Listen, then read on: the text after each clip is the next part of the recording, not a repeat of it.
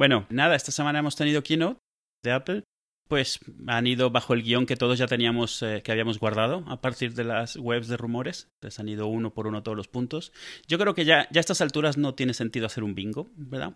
A ver, ya vamos. sí, lleva un par de años que es un poco difícil, pero sí es cierto que, por ejemplo, Mark Gorman el año pasado que tenía, digamos, toda la artillería sacada y demostró saber más o menos todo lo que iban a presentar. Este año no sé si es por su cambio de trabajo hacia Bloomberg, que ahora está trabajando allí eh, se ha limitado o le han forzado a necesitar una doble fuente o cosas así. Y es cierto que él no ha sido mm, el que ha llevado, digamos, la batuta de los, de los rumores y de las filtraciones y tal. Pero vamos, en general estaba todo filtrado. También es cierto que han presentado bastante poquito, ¿eh? Sí, han presentado poco y, bueno, pues si quieres comento muy rápido lo que han presentado y ya vemos si algo vale, la pena mencionarlo. Bueno, primero que nada, han empezado, aparte de un karaoke un poco ahí raro, pero bueno, se les veía divertidos, han presentado el Super Mario Run, que es un runner de Nintendo para iOS. No es lo primero que hace Nintendo. Eh, no es lo primero que se hace con eh, propiedad intelectual de Nintendo, pero es lo primero, después de mi tomo, que hace Nintendo así en plan flagship. No es realmente un Mario al uso, eh, es un runner no es un juego de plataformas, pero hombre, es Mario, a final de cuentas. Entonces, a ver. bueno, yo creo que se pueden, se pueden considerar los, los runners como un subgénero de plataformas. Sí, y de hecho, hace un par de días o así yo había convertido, compartido un proyecto open source que cogía un emulador eh, de Nintendo, cogía el Mario Maker este que hubo, que en el que te podías montar, y, creaba algorítmicamente un runner infinito de Mario. Entonces es gracioso. Dos días después sale esto y el del open source debe estar como me cago en esto. Vaya, vaya. en cierto sentido, Sonic es el de Mega Drive o el de Sega Genesis, depende de donde estuvieras tu infancia. Em, era eso, era un runner. sí, sí, este, este sí es como los runners tradicionales de ahora, será algorítmico. O sea, que se va generando, nunca es el mismo, la misma pista. No, no, esto dudo, dudo que Nintendo haga algo algorítmico en este sentido, ¿eh? Mm. Pero no lo sé, no sé. la verdad hay que esperar a ver. A ver qué tal. Eh, nos anunciaron, eh, se pasaron inmediatamente a una de las cosas que ya esperábamos, el Apple Watch Series 2. Más CPU, mejor pantalla, más batería, GPS. Cosas interesantes, eh, el material cerámico reemplaza el oro como el modelo de lujo. no a la misma escala, son mil y pico dólares en vez de doce mil dólares. Sí, es como diez veces más barato que el de 18 quilates. O sea, el de máxima gama antes se quedaban en 18.000 euros o algo así y este empieza en 1.300, 1.400 euros o algo así. Aquí lo, más interesante es precisamente el material. Lo, de la, lo del material cerámico lleva mucho tiempo amenazándose de que entraría a la, industria o no. Apple tiene varias patentes sobre esto y a mi gusto es algo más bien que promete mucho, más que el, el reloj en sí. Me parece que el reloj es un, para ellos como una esto una prueba de concepto, ver qué tal el, material. Saben las ventajas que tienen, pero es la primera vez que lo utilizan masivamente. Es una. Bueno, no se dice aleación en el caso de cerámicas, es una mezcla propia, digamos. Y, un proceso de manufactura también patentado por ellos y tal. Claro. Y a ver qué tal funciona. Pero a mí, me, a mí me emociona mucho el tema de la cerámica, esperemos a ver qué sale ahí. Eh, Yo, hasta donde sé de la cerámica, y que es obviamente poquísimo, Sé que es eh, muy complicado trabajar con ella, hay un montón de las variaciones que dices tú, pero una de las cosas mejores en este sentido, y veremos si no lo están probando simplemente en el Apple Watch, porque Apple Watch al final es, aparte de menos cerámica total, por decirlo así, que hacer un, iPhone de cerámica, em, les permite hacer menos unidades, ¿vale? Y al ser una versión más cara les permite, digamos, controlar la producción, es decir, claro. No, van a hacer muchos, ¿vale? Me extrañaría que llegaran a hacer 100.000 unidades de este de esta cerámica. A, cero a vender, vamos, como mm. queramos decir. Pero, dicho esto, sí es cierto, y mucha gente lo está comentando estos días, que parece que la cerámica puede ser estar en ese futuro de la tecnología de consumo. Es decir, es un material muy concreto que una vez que consigues la aleación concreta es muy resistente a los golpes, es muy resistente a las a los, a, las a los rayaduras, es muy resistente, también, perdón, también disipa muy bien el calor, con lo cual puedes hacer que los componentes internos hagan más esfuerzo. ¿Qué más fuerte? Eh, es transparente a las ondas de radio, es decir, es puedes no hace falta poner antenas fuera de la carcasa, es decir, pueden estar las, antenas dentro, no es como por ejemplo el aluminio, que el aluminio en cierto se bloquea más es, las ondas. Es como el plástico en ese sentido, sí. Claro, es como un super plástico super eso. Y si Apple lo hace bien y si Apple lo hace a escala, por lo que estoy leyendo, es posible que incluso abarate los costes de fabricación. Hmm. Porque esto lo que habría que crear es, digamos, un, un molde en el que se inyecta todo esto y se le pone, digamos, la, luego se le ponen la- los componentes interiores y luego se le pone la pantalla por delante, por ejemplo, en el caso de, por ejemplo, un, un iPhone o algo así. Mm. Ah, más ventajas eh, con respecto al agua y todas estas cosas, o la sub- a sumergirlo en el agua, etcétera, también dicen que es bastante mejor.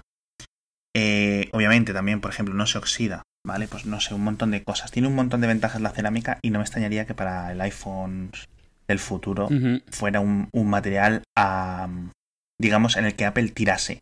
Sobre todo por un tema. ¿Te acuerdas cuando el iPhone 4 salió que era eh, un iPhone que era solo de aluminio, de aluminio y cristal? Sí, que tenía cristal Y por una- los dos lados, sí, las dos. Claro. sí.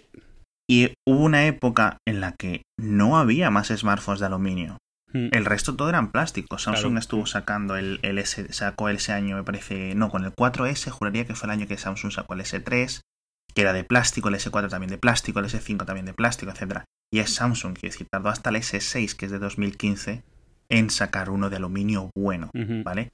Ya el resto, hay un montón de compañías que ahora tenemos mm, smartphones de aluminio o de unibody y tal en 250, 200 euros, cosas así. Pero así la mayoría siguen tirando el plástico. Si Apple este año no, obviamente, el año que viene diera el salto, por decirlo súper pronto, diera el salto a la cerámica, porque consiguiera dominar esto, me parecería un buen diferenciador en el futuro. Pero veremos, veremos a ver cómo, cómo, cómo evoluciona el tema. Sí, a mí, me, a mí me gustó la idea porque cerámica es uno de esos materiales que ves en ciencia ficción desde hace décadas, igual que, que los, eh, los nanotubos de carbono y que polímeros fantásticos, que no. Cerámica siempre ha sido algo que es, es uno de esos materiales que se sabe físicamente el potencial que tiene, pero su problema siempre ha sido llegar a eso. Sabemos lo que se podría hacer, pero siempre ha sido un problema encontrar la forma de manufacturarlos de forma masiva. Y, y- Claro. y esto, o sea, que se empiece a intentar en plan en serio.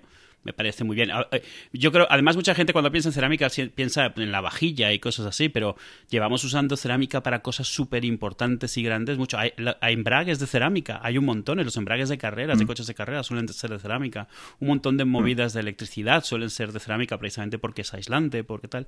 A mí, me, a mí me gusta mucho la idea. Al margen de si lo logran masificar o no, es un movimiento súper interesante de- en el tema de materiales. Sí. Igual que lo fue en su Sí. momento el Unibody y, y- el intento que no se pudo hacer de Zafiro, que al final tuvo sus movidas. Sí, al final acabó la, la empresa esta GT no sé cuánto, todo ese drama Sí. en 2014. Estu- lo estuvimos comentando en el podcast, ¿no? No recuerdo cuándo, pero, Sí. Pero vamos, acabó bastante mal, acabó Sí. cerrando la empresa y todo. Sí, cuando digo movidas me molesta que hayan sido movidas en plan políticas y movidas, o sea, movidas, no movidas técnicas, sino movidas de, de- de negoci- mala negociación y mala, mal, mal negocio. Pero bueno. Que bueno, estamos hablando del Apple Watch de todas formas. Eh, la mm, tiene dos ventajas, básicamente. Bueno, tres. Las tres ventajas grandes, digamos. GPS, eh, super, eh, por- perdón, poder sumergirlo 50 metros. Y la otra es la- el nuevo procesador. El nuevo procesador, entre comillas, no es una ventaja real porque lo han incluido en el actual. Es decir, lo que antes, lo que ahora es el nuevo, el Apple Watch Series 2, que lo han llamado, dejan el actual, que lo renombran, Series 1, y le dicen, y le hemos puesto el procesador nuevo.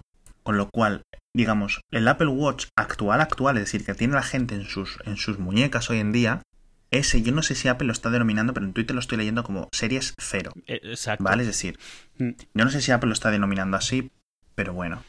Em, Sí, pero cuando dicen que mantenemos el actual, mentira. Es un modelo nuevo igual al actual, pero con CPU nuevo. O sea, con, Con el, con el CPU nuevo, bueno, exacto. sí. Pero supongo Exacto. que el golpe es menos. Para quien lo acaba de comprar, es menos duro si te dicen que tienes el mismo, pero es un poquito más lento. Claro, entonces tienes una versión nueva que son 100 dólares más. Me parece que suben los iniciales como de 250 euros o algo así a 300 largos. Y las diferencias son la mejor pantalla con el doble de brillo, eh, la batería es más o menos similar, el procesador es el mismo, tiene el GPS, la versión nueva, y tiene lo de la resistencia al agua. Es decir, yo veo que esos 100 euros mm, para muchos le van a hacer quedarse en la serie 1, ¿vale? Mm. Pero yo creo, y lo que va a ayudar a Apple a vender más en, en gamas medias. Yo creo que en el futuro, el futuro del Apple Watch está en 100 euros, 120, 150, ¿vale? Como el futuro del iPod. O sea, el iPod cuando vendía 400 euros, vendía. Pero cuando el iPod fue el icono que al fin en 2004, 2005, 2006 llegó a ser a nivel cultural en un montón de países. Fue cuando el iPod estaba a 150, 200 euros, con el iPod mini, con el iPod Nano. Sí, cuando cruzó, esa, cuando cruzó esa barrera, sí. Sí. Otra cosa y una cosa súper curiosa es que el nuevo, aparte de, a pesar de tener la misma batería, eh, la gente que lo ha probado dice que es como ligeramente más grueso el nuevo. Ah, un milímetro he leído yo, sí. Sí, yo he leído como menos de un milímetro, algo así, pero vamos, que nimiedades, ¿no? Sí, bueno. Me sorprende, me sorprende porque era lo que yo pensaba que era una de las primeras cosas que Apple iba a tocar. a mí no me extraña porque al meter un GPS, eh, el que pueda andar la misma batería tiene que de algún sitio salir esa batería. Un GPS por definición gasta más batería y me, hubiera extrañado que pudiesen hacer las dos cosas y mantener... O sea, una de las tres cosas tenía que ceder, o el GPS o la batería o el tamaño. Y al final ha sido el tamaño. Si ha sido así de nimio significa que probablemente han reducido muchas más cosas y realmente tienen más batería en proporción que ese milímetro o lo que sea de diferencia. Mm, no creo, la gente eso decía que, o sea, Apple no dijo nada de más batería, con lo cual yo creo que eso. De todas formas, no, no, no, quiero decir, cuando hay un GPS, misma batería significa más batería, porque el GPS ah, consume. Entonces, eh, tiene más batería, que se queda en lo mismo porque tienes, exacto, más batería física. duración. exacto. Sí. sí, sí, es cierto. Se filtraron por ahí unos componentes y subía ligeramente los, la duración de la batería. Bien, eh, eh, si quieres saltar al iPhone. Sí, bueno, quería comentar de que también han hecho un anuncio con Nike. Realmente nada, no es especialmente reseñable, excepto porque es una, un trabajo en conjunto, pero sí que apunta realmente a que están tratando de posicionar el watch sobre todo como, como un tema de deporte y de actividad física y eso. Eh, lo único medio saliéndose de ahí que han puesto es el tema de salud, el tema de emergencias y cosas así, que no está mal. Eh, y el tema del bastante terrible a mis ojos demo de Niantic, que está un poco viendo a ver si logra seguir siendo relevante para cuando salga el reloj este, pero el demo estuvo bastante tristón, la verdad. Pero bueno, tampoco se les puede pedir mucho. Yo creo que si te fijas una cosa, si te fijas la versión, el hecho de que este eh, hayan estado como 10 minutos con el señor de Nike arriba y hablando del Apple de Nike y tal, que por cierto me parece muy bonita la correa esa esa que es como de salamandra, muy brillante, muy psicodélica. y es, muy Nike, o sea, esos colores así muy estridentes ya son parte de su marca. Eso. Sí. sí. eso es. La palabra que buscaba, el adjetivo era estridente, no psicodélico. en fin, a, mí en general me ha gustado, pero sí es cierto que puede echar para atrás a mucha gente. Em, pues. Eh, demuestra que Apple, quiere decir, la eliminación del Apple Watch caro, este de que decíamos el Apple Watch Edition, y la inclusión del Apple Watch Nike Plus, yo creo que dice mucho de la reorientación que ha intentado hacer Apple. Es decir, eh, hemos intentado hacerlo hacia el rollo de joyería, no ha encajado del todo bien, ¿vale? No creo que haya habido muchas ventas, no sé, no sé cuántas pueden haber habido, ni me atrevo a dar un estimado ni nada, pero obviamente no ha merecido la pena. Así que todo nuestro drama este de que si se vende, de quién se vende, que nos, y de que nos tuvimos, que nos llenó programas el año pasado, que llenó blogs enteros, que llenó páginas y páginas y tal, es un drama que ya está invalidado totalmente. Em, de, hecho, alguna vez ellos han comentado que una de las sorpresas más grandes, supongo que no tanto, pero sí, es eh, el tema de los círculos famosos se ha vuelto como la marca del, reloj. O sea, que era algo que venía un poco como medio de relleno. Y resulta que este es lo primero que te habla cualquiera que tiene un Apple Watch y lo de los, los circulitos, la tal. Claro. Entonces, claro, han visto por ahí el filón. En cierto sentido les pasó lo mismo con el iPhone. Es decir, el iPhone, la primera presentación es, no va a haber aplicaciones. Si queréis aplicaciones podéis hacer una web que no sé qué. Y al año siguiente, ay, mira, ¿sabes qué? Mejor que lo pongamos aplicaciones. Es decir, Apple es famosa por hacer esto. Es decir, dije digo, decir Diego después. sí, sí, sí. A ver, que está bien. Pero, o sea, claro, lo que es que queda un poco raro, pero... Claro, saben corregir, mm. que es mejor que no corregir y tirar para adelante y taparte los oídos y tal, pero bueno. De hecho, en el iPhone original, de hecho, en el iPhone original, la aplicación de los mapas es algo que se hicieron como en tres días para el demo de la Keynote y resultó ser una de las killer applications del iPhone. O sea, era como mapas súper usables. Y, Absolutamente. bueno, saltando al iPhone, eh, iPhone 7 y 7 Plus. Eh, de todo más y mejor, pero solo lo justo, o sea, no nada revolucionario. Adiós al Jack o al Black y al Black Black, porque tenemos dos negros nuevos. El Jet Black. El Jet Black y el Black. Eh, la conexión analógica del jack se mueve al Lightning. El Lightning ahora es capaz de sacar audio analógico y audio digital. Ya podía el digital antes. Y Apple quita el jack directamente, incluye no solo cascos Lightning analógicos, sino, para sorpresa de muchos, un adaptador a jack para quien quiera seguir utilizando los cascos anteriores, que me parece Sí. un detalle. El Apple que incluía adaptadores extra hace años que no lo vemos. Antes lo hicieron durante un buen tiempo en portátiles que te incluían algún adaptador de vídeo y cosas así, pero vamos, ya se daba por hecho de que no veríamos nada de esto. El audio digital por Lightning se mantiene, el de Bluetooth se mantiene. Anuncian también unos AirPods, y es que Apple sigue haciendo esto de que sigue reciclando palabras. Tienen los AirPods, Sí. ahora tienen los AirPods, que son unos cascos inalámbricos eh, por Bluetooth. Eh, sueltos, sin cable entre ellos. Lo típico en estos es que sea eh, Sí. juntos con cable. Hay muy pocos que son dos eh, pinganillos Yo, sueltos. los AirPods lo veo la parte más interesante, Mm. sinceramente, de toda la presentación. Eh, primero por el precio, y aquí es donde una cosa que comenté en Twitter y que la gente no lo pone en perspectiva cuando hablamos de Apple. Estos AirPods cuestan 169 dólares más impuestos en Estados Unidos y en España, pues no sé cuál será el precio, 179 euros pre- in- con IVA incluido, no lo sé, realmente ni lo he mirado. Mm, Esto es bastante más alto, o bueno, ligeramente más alto que el precio medio de un teléfono completo con Android en el mundo, ¿vale? El precio medio de venta de un teléfono con Android. La gente, por favor, mm, que no se quejen de este precio, porque es que son demográficos distintos. Totalmente. De hecho, Es que no tiene de mucho hecho que ver los cascos en la misma gama Bluetooth inalámbricos están de ahí hacia arriba. Suelen empezar en Sí, 150 sí. y acabar en 300 euros. No- Claro, defendiendo no los son- precios, simplemente Sí, el sí. mercado. No son los únicos cascos que presentó Apple ayer. Presentó tres bits distintos con el mismo chip, con el mismo procesador. Un procesador que eh, no creo que licencien, no creo que Mm. compartan, pero que llegará, el, digamos, Sennheiser, am, otras marcas de, de auriculares, por ejemplo, Sony, etcétera, empezarán a publicar los suyos propios con este tipo de procesadores Claro. y no los tienen ya en el mercado, que sinceramente no lo sé. La gran ventaja, bueno, pues todo esto de la cancelación de ruido automático, control de voz, tienen un micrófono, de, etcétera. A mí los AirPods a nivel estético no me gustan, ¿vale? Eh, tiene un par de funcionalidades guays, como por ejemplo de que te quitas uno y se pausa la música, al no tener controles de música de estos típicos que tenemos cuando nos colgamos los cascos. Eh, le faltan el con- Voy a echar mucho de menos si los comprase, que va a ser que no. Eh, lo- un control rápido para subir el sonido, sin tener que decirle Siri, súbeme el sonido. Me parece una tontería. No sé si al final lo acabarán añadiendo por software de forma en plan tres toques en el casco derecho o tres toques en el derecho o algo en el izquierdo o algo así, subir y bajar volumen. O a lo mejor lo forma. mapean directo al volumen del iPhone sin que lo tengas que sacar, porque es uno de los pocos botones táctiles que le quedan. Claro, pero bueno. No, no, no, lo no sé, digo que sea ideal, pero digo, a lo mejor lo hacen. Es que al final lo que te ves a- es a tener el iPhone, el Apple Watch y los AirPods en plan Mm. 1500 euros simplemente para poder subir el volumen sin sacar el móvil de tu bolsillo, ¿sabes? Que es un poco de coña, pero bueno. Sí, a mí algo muy interesante de los AirPods para mí es el tema de la, de la funda, que es la que los carga y es la que se conecta al, al Lightning. Sí, la que los empareja, Sí, por y, decirlo y, así. a ver, eso resuelve, no resuelve, pero vamos, ataca un problema que creo que los Samsung ya hacían lo mismo en la funda, que los cargaban, porque si son tan pequeños que no obtienes forma de ponerles ningún conector, realmente. Claro. Entonces, lo que haces es que la misma funda tiene un conector Lightning y asumo que hasta cierta medida o la funda o los, eh, o los AirPods tienes un sistema operativo, porque hasta presumieron del chip que tienen. Eh, System in a Package, ¿es ese? El que, no, ese era el del el, el W1, dicen que tiene. Sí, chip. el System Chip. Sí. Uno, un, un procesadorcillo. En principio es básicamente un.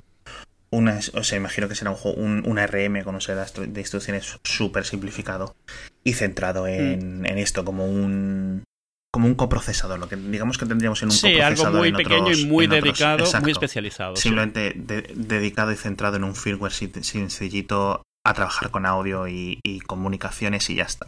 O sea, Mm. no, no le puedes pedir peras al olmo y menos a un chip tan pequeño y de, y de tan bajo consumo. Algo, algo interesante de rebote, no lo mencionaron ahí, pero tenemos la funda de los AirPods que se cargan por Lightning, el, tele- el, el ratón que se carga por, por Lightning, el pencil que se carga por Lightning, el, eh, el mando del Apple TV que se carga por Lightning también.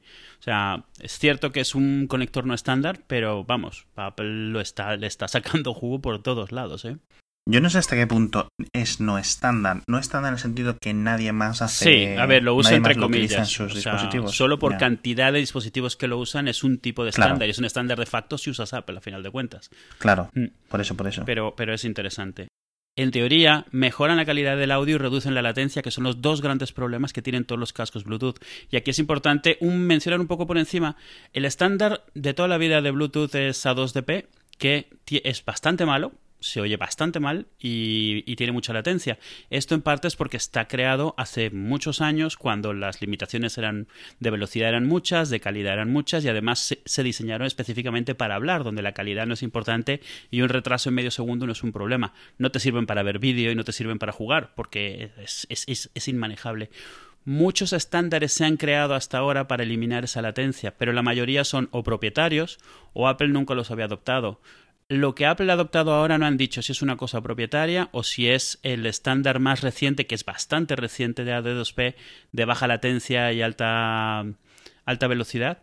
Pero si al final resulta ser ese, es posible que finalmente veamos una estandarización de Bluetooth audio en algo más decente que algo creado en, en 2001.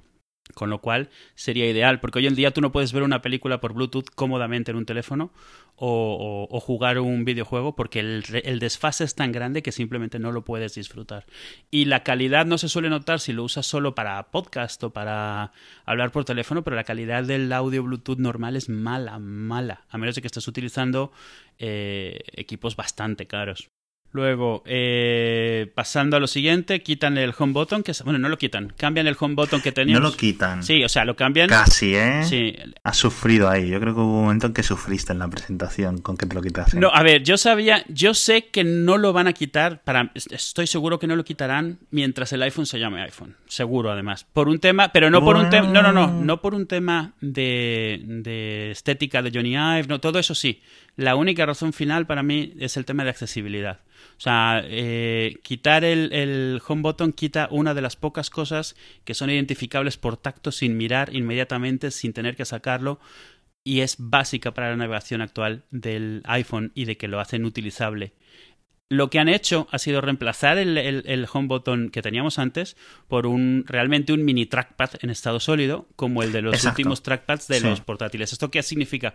Que no hace un clic real, sino que tiene un motor, el motor táctico que le llaman, porque así son de payasos, que te, que te, te da feedback cuando lo aprietas, pero realmente es una sola pieza y es fijo esto, igual que el jack, es para hacer más impermeable el teléfono, pero realmente les abre ciertas puertas en cuanto a lo que se puede hacer. Significa que si ellos quisieran más adelante, el feedback que te puede dar este botón puede ser de diferentes tipos dependiendo de lo que hagas y además el, el, botón pasa en el momento que ellos quieran a, ser capaz de reconocer gestos. O sea, no solo apretarlo, sino deslizar sobre ese botón. Cuando quieran lo pueden activar y funcionaría. Pero sigue estando ahí, físicamente es el mismo. La sensación cuando lo aprietas probablemente será un poco diferente a un clic, pero será una sensación que es lo que necesitas que tenga, que haga clic. Eh, y a mi modo de ver es un buen compromiso a cambio del beneficio que junto con lo del jack es el hecho de que puedas sumergirlo libremente, al margen de que lleguemos tarde o no lleguemos tarde o de que ya haya años otros que ya lo hayan sacado, mientras se puede hacer, a mí me parece bien. Y me parece que tecnológicamente es, es bastante, tiene mucho potencial a futuro para hacer cosas. Y la ventaja es que no pierden ninguna de la funcionalidad que tiene el home que cada vez es más, porque tienen el Siri, tienen el Double Touch, tienen el, el Touch ID, tienen un montón de cosas asociadas con ese botón que en algún momento, en algún sitio habría que tener, que poner luego, en un sitio en el que no tengas que ver físicamente nada, o sea, visualmente nada, porque al final de cuentas es lo primero que es ese botón es el único, uno de los pocos sitios que quedan táctiles en el teléfono que puedes utilizar sin ver. Entonces, no tenía susto de que lo quitasen, pero no descarto que algún día, por ejemplo, lo conviertan en una franjita pequeñita, como los Samsung o algo así, porque sé que para mí la única razón por la que no lo quitarían es el tema físico, pero eso no significa que no le cambien de forma o lo pongan en otro sitio. Entonces, esta solución hasta ahora a mí me parece bastante bien. Yo creo y sigo pensando que una solución buena en el futuro podría ser eh, cambiarlo por una franja que ocupe todo el inferior, toda la parte inferior, y que sea una pantalla distinta. Sí, que debajo de cuando toques esa pantalla, debajo tenga lo del áptico o el táptico, como lo quieras llamar, y pero que tenga ahí un set de algo de información, ¿no? Que digamos que pueda convertirse en, en alguna cosa distinta. En fin, luego, temas de los modelos de los nuevos iPhone. Pues nada, en principio ha quedado todo igual, han duplicado capacidad en todos los modelos, empiezan en 32, 128 y 256. ¿Y cuál era el otro gran cambio? Así a nivel interno, bueno, el chip, ¿no? El procesador, el A10 Fusion, que es 40% mejor que el del iPhone 6S y, un 2, y un 100% mejor, es decir, dos veces mejor. O sea, el doble de bueno, el doble de potente que el del iPhone 6, que es una...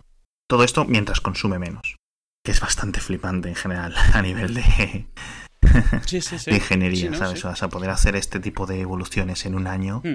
me parece que es una locura, sobre todo viendo cómo está el resto de, del mercado, Sí, definitivamente. Eh, algo muy, muy un, gran, un, cambio muy grande que anuncian, cambio grande para el iPhone, no para la industria, es que anuncian que en el iPhone 7 Plus hay dos cámaras. Eh, tienen la cámara tradicional que tenemos hasta ahora, mejorada con un mejor sensor, más luz le entra, más grande, etcétera. Pero hay una segunda cámara que ellos le llaman eh, telefoto. Realmente lo que es es una cámara con más, con, con más capacidad de enfoque a distancia que les permite decir el tema este de que ahora son capaces de dar un zoom 2x óptico. Me encanta que lo han dicho porque todos los cuñados de fotografía de Twitter se han puesto las manos a la cabeza porque cuando estás hablando de un smartphone o de una cámara, se refiere realmente a agrandar la imagen. Entonces, como zoom también es el hecho de tener un, un, un lente de zoom, pues dicen, eso no es un zoom y aquí no nada. Y bueno, me ha hecho mucha gracia porque me he pasado pues lo que llevamos de la semana explicándole a la gente que zoom se utiliza exactamente para lo mismo, para acercar una imagen que estás viendo en una pantalla, como para, el, para un teleobjetivo, un telefoto, etc. Y bueno, no creo que sea una discusión que podamos ganar, pero es gracioso, pues es un tema de una palabra.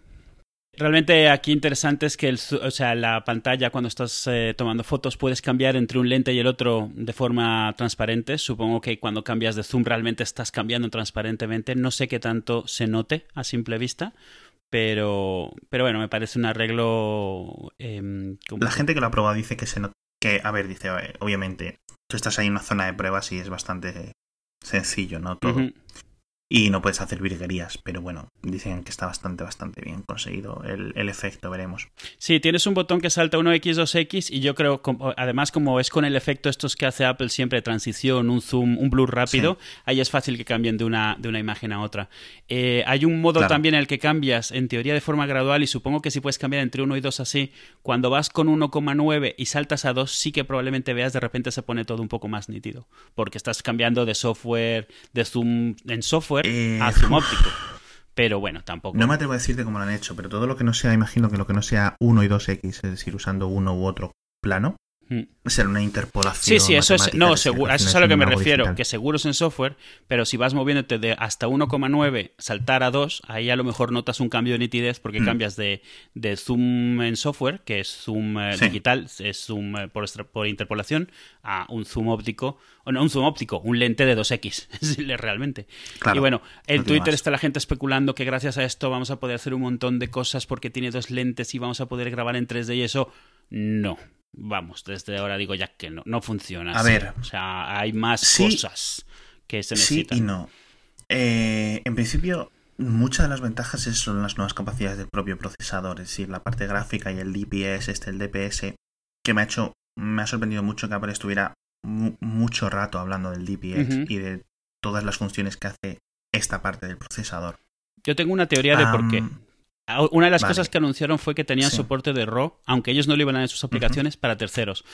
El anunciar todo lo que hacen detrás los procesadores, yo creo que va a ser una forma de justificar lo mal que se va a ver el RAW después, porque todas esas, esas modificaciones no se van a poder integrar en el RAW, no es solamente cambios de contraste y de colores, hay un montón de cosas que hacen sobre la marcha utilizando incluso información de otras fotos de antes, de después, de movimiento, que todo eso no se puede integrar en el RAW. Han anunciado el RAW, entonces me parece que explicar todas las cosas que hace es una forma de justificar no dar soporte RAW a ellos y si alguien lo quiere dar de aplicaciones de terceros es cosa de ellos, es cosa de los terceros, pero Apple no lo da precisamente porque saben que una foto tomada en, en el iPhone, igual que en cualquier smartphone, queda, o sea, está fatal, porque no, no como en una, de en una cámara profesional hay, principalmente contrastes y colores eh, y, exposición que se cambia, pero en el caso de, los smartphones hay muchísimos algoritmos mucho más complicados que realmente modifican la imagen. Entonces, bueno, yo no creo que lo de RAW lo vaya a utilizar prácticamente nadie, pero que esté ahí tampoco sobra para quien lo quiera. En fin, ¿lo vas a comprar? El 7.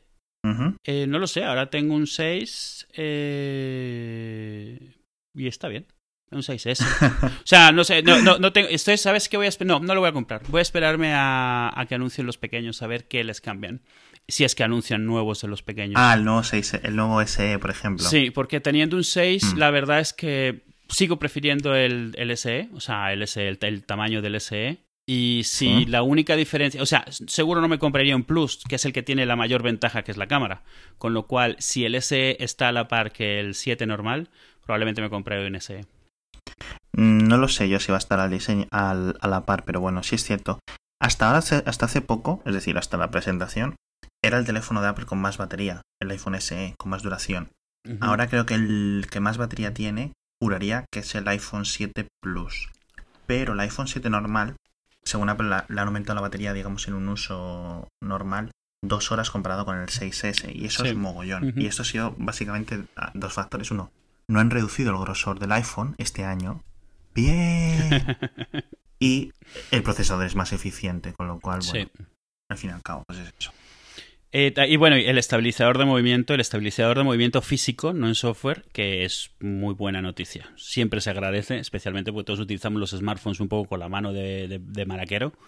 Y eso siempre viene bien, el estabilizador de imagen. Eh, y bueno, después de esto, bueno, confirman que todos, no solo los el Apple Watch, sino que también el, ya lo había comentado, los iPhone son más impermeables. Me, me gustó mucho el mecanismo que mostraron de eyectar agua del micrófono, me pareció muy gracioso. Me gustaría que se pudiese Yo no sé controlar por punto es software. novedoso, pero es, eh, es bastante sencillo. O sea, es bastante. Sí, a mí me pareció gracioso. Imagino que será bastante usado, quiero decir, me parece como un poco obvio, visto en retrospectiva, claro. A mí me gustaría eso, que sacas el teléfono y que vieras ahí un chorro salir. O sea, me, me gustaría que se pudiese controlar hasta por software, fíjate. Eh, y bueno, eh, no mucho más, eh, si mal no recuerdo. Anunciar, estuvieron comentando cosas del Apple Pay. no viene a España ni a Latinoamérica, con lo cual. Y, Sí. o sea, sí que lo abren en UK, si mal no recuerdo. Y el tema este del Apple Renting, o sea, yo le llamo Apple Renting, lo que le llaman ellos de El que leasing. estar cambiando. Es que no es leasing porque no lo compras, eh, estás alquilándolo. Porque al año lo Ah, cambias vale, y te dan uno nuevo. Entonces eso también a mis ojos es como... O sea, está muy bien, pero hasta que no lo veamos en España o en Latinoamérica, pues solo lo vemos. Y sí que lo anunciaron también para UK, que también por ellos, pero... eh, Son cosas que van despacio, necesitan Sí. socios fuertes a nivel de financiación, con lo cual yo entiendo que esto sí que va. Quiero decir, si les está tardando tantísimo tiempo en poder meter las tarjetas de crédito de, la- de un banco sí, claro. español, pues imagínate. Es decir, Apple Pay, recordemos que Apple Pay funciona en España. Mm, Lo que no se, por ejemplo, lo que no se puede es añadir una, una tarjeta de crédito de un banco español. sí, claro, claro, claro. O sea, Pero tú puedes sí, ir a una tienda y pagar con Apple Pay, si lo tienes, claro, pero bueno. que tampoco es que haya mucho. Y bueno, una sorpresa agradable es que todo el hardware anunciado en España y México el septiembre 16, que últimamente nos tenían en segundo lugar de, en, Bueno, en la no, segunda nunca. ola. Apple No, no, sí, hace varios España. años sí, pero Mm, sí, hace bastante. no sé yo, ¿eh? Estaba, estaba buscando por ahí, creo que desde 2011 o así no nos tocaba. Pero, eh, vamos, éramos carne de segunda oleada. Y ahora de nuevo eh, en la primera, que me parece muy bien, porque oye. Y ya está, creo que es, creo que es todo lo que se anunció. Bueno, y salió la, la CIA esta en su danza interpretativa, que bueno, si quieres no comentamos sobre ella porque no tengo cosas muy buenas que, que Eh, tú sabes que Sia no es la que baila, ¿no? Sí, sí, sí, ahí hicieron una, Ah, hicieron vale. una, una amidala ahí, un el, digo, el- el- gambito amidala hicieron ahí que bueno. Vale, vale.